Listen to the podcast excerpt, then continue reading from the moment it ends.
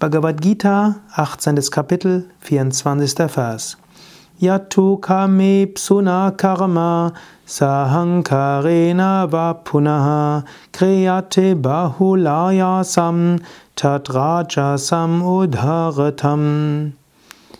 Die Handlung jedoch, die in Verlangen nach Erfüllung von Wünschen oder nach Gewinn getan wird, mit Ich-Gedanken und viel Mühe, wird als Rajasik, gierig betrachtet. Rajasige Handlungen. Die gilt es zu vermeiden oder mindestens nicht überhand zu lassen. Besser Rajasige Handlung als Tamasige Handlung, aber schrittweise gilt es, Rajasige Handlungen in sattwigen Handlungen umzuwandeln. Was ist die Rajasige Handlung? Verlangung nach Erfüllung von Wünschen und nach Gewinn. Also man tut etwas, um seine Wünsche zu befriedigen und um persönlichen Gewinn zu bekommen. Du magst sagen, was ist daran schlecht? Hm.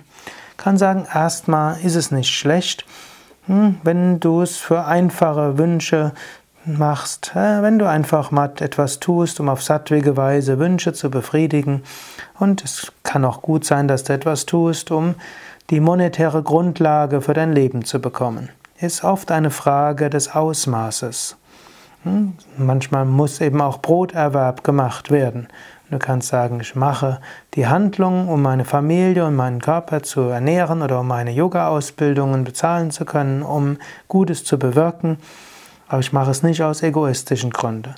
Und meine Aufgabe ist es, Gutes zu bewirken, damit ich Gutes bewirken kann. Dazu muss auch der Körper genährt sein, dazu muss er gekleidet und äh, irgendwo unterkommen.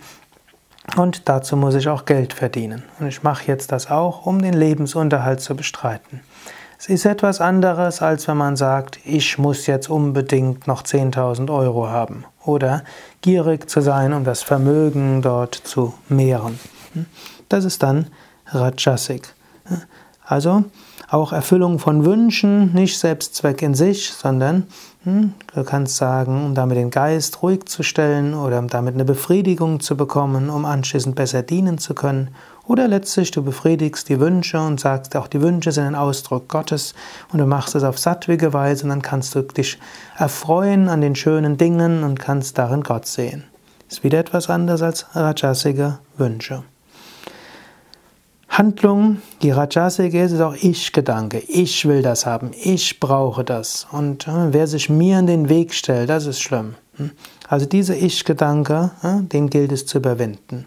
Hm? Du machst es nicht für ich, sondern du machst es vielleicht für diesen Körper-Geist-Komplex. Du machst es aus Dankbarkeit zu Gott. Du willst Gott in diesem Körper auch sich erfreuen lassen und du willst die Kraft und die Energie haben, um Gutes zu tun, um deine Aufgaben erledigen zu können.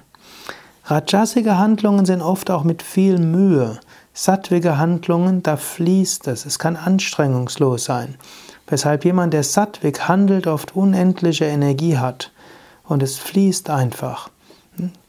Sattwige Handlungen geschehen.